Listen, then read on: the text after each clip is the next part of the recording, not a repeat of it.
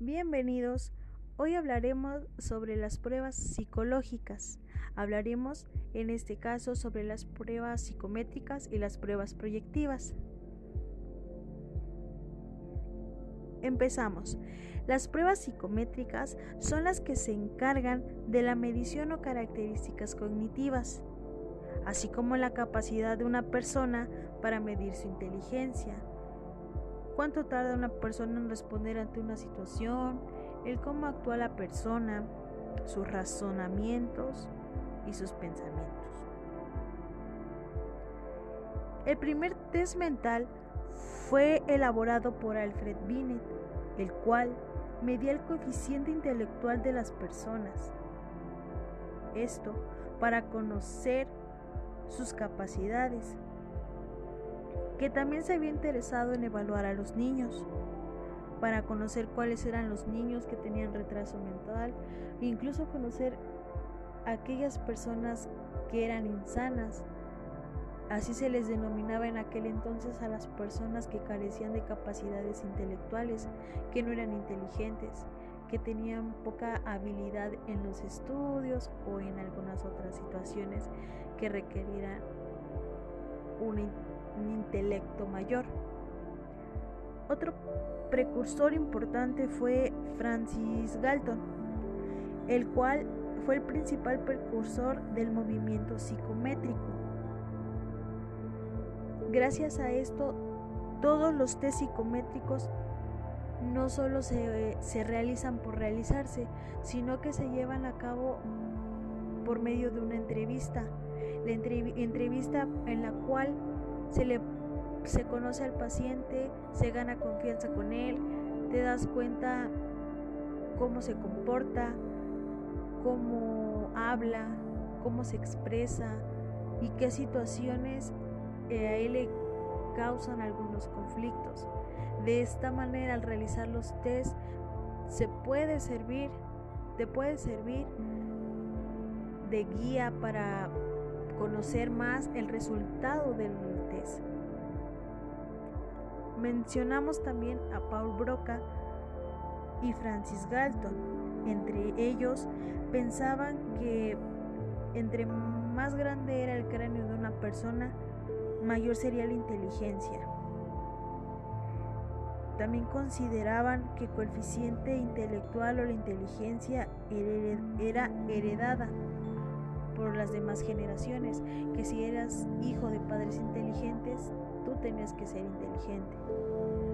Eh, él también creía que este mismo era la base del éxito, que la inteligencia era, la, era importante y es lo que te hacía ser importante para los demás o resaltar sobre todas las demás personas. Las pruebas psicométricas ahora en la actualidad se utilizan mucho en el área laboral. Esto era para conocer los comportamientos de las personas, su rendimiento que pueden llegar a tener, cómo se desempeñan, las capacidades e inteligencias que trae, el aprovecho que, y lo que puede, puede proveer a la, a la empresa en la donde trabaja. Por otra parte, mencionaremos las pruebas proyectivas.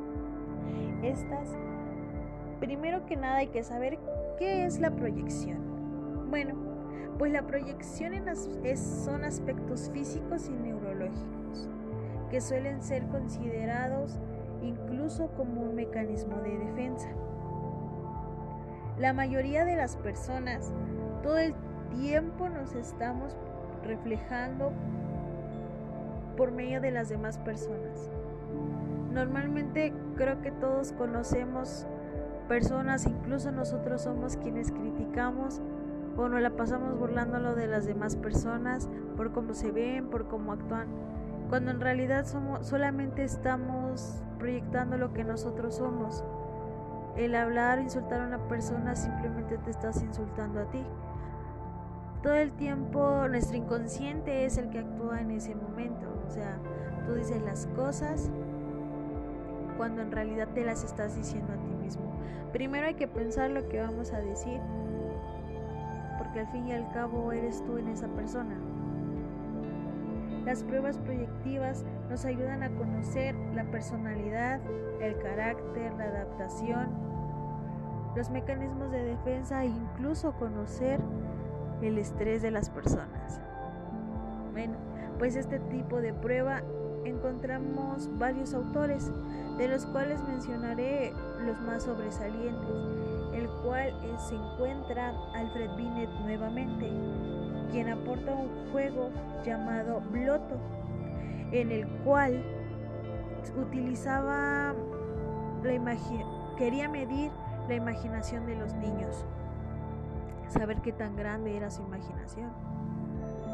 También encontramos nuevamente a Francis Galton, quien crea una prueba de asociación de palabras, quienes, quienes al momento de irles presentando una imagen, ellos creaban una historia y esto era con el propósito de ver qué tan ágiles eran las personas y utilizar su imaginación para crear historias a base de una imagen. También tenemos a Carl Jung, quien él realiza una prueba muy similar a la de Galton, la cual trataba de mostrar una palabra y mencionar lo primero que se le viniera a la mente, con el propósito de conocer el, el inconsciente. Entrando en términos de inconsciente,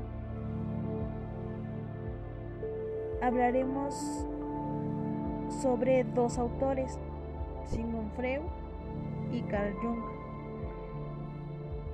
Sigmund Freud utilizaba la hipnosis porque él creía que los sueños eran la puerta del inconsciente. Hace referencia a que todo lo que hablamos, por ejemplo los chistes, las bromas que hacemos, es parte de nosotros y simplemente lo estamos, reflejando. Al decir una cosa por otra, también es parte de nosotros. Y eso creo que nos ha pasado a muchísimas personas. Carl Jung creía que el inconsciente era real, por lo cual lo conocemos como el inconsciente colectivo. Las personas heredamos las cosas de generaciones pasadas. Aquí es donde se origina el lenguaje simbólico el cual nos muestra o nos hace pensar que los gestos que nosotros hacemos, la manera en la que interactuamos con los demás, cómo hablamos, cómo tenemos ademanes, son en realidad algo que nos, nos heredaron nuestros antepasados, nuestros abuelos, nuestros padres e incluso de los tíos. Pero esto se debe a la proyección y al inconsciente. Bueno, espero que les haya servido esta aportación sobre las pruebas proyectivas. Nos vemos.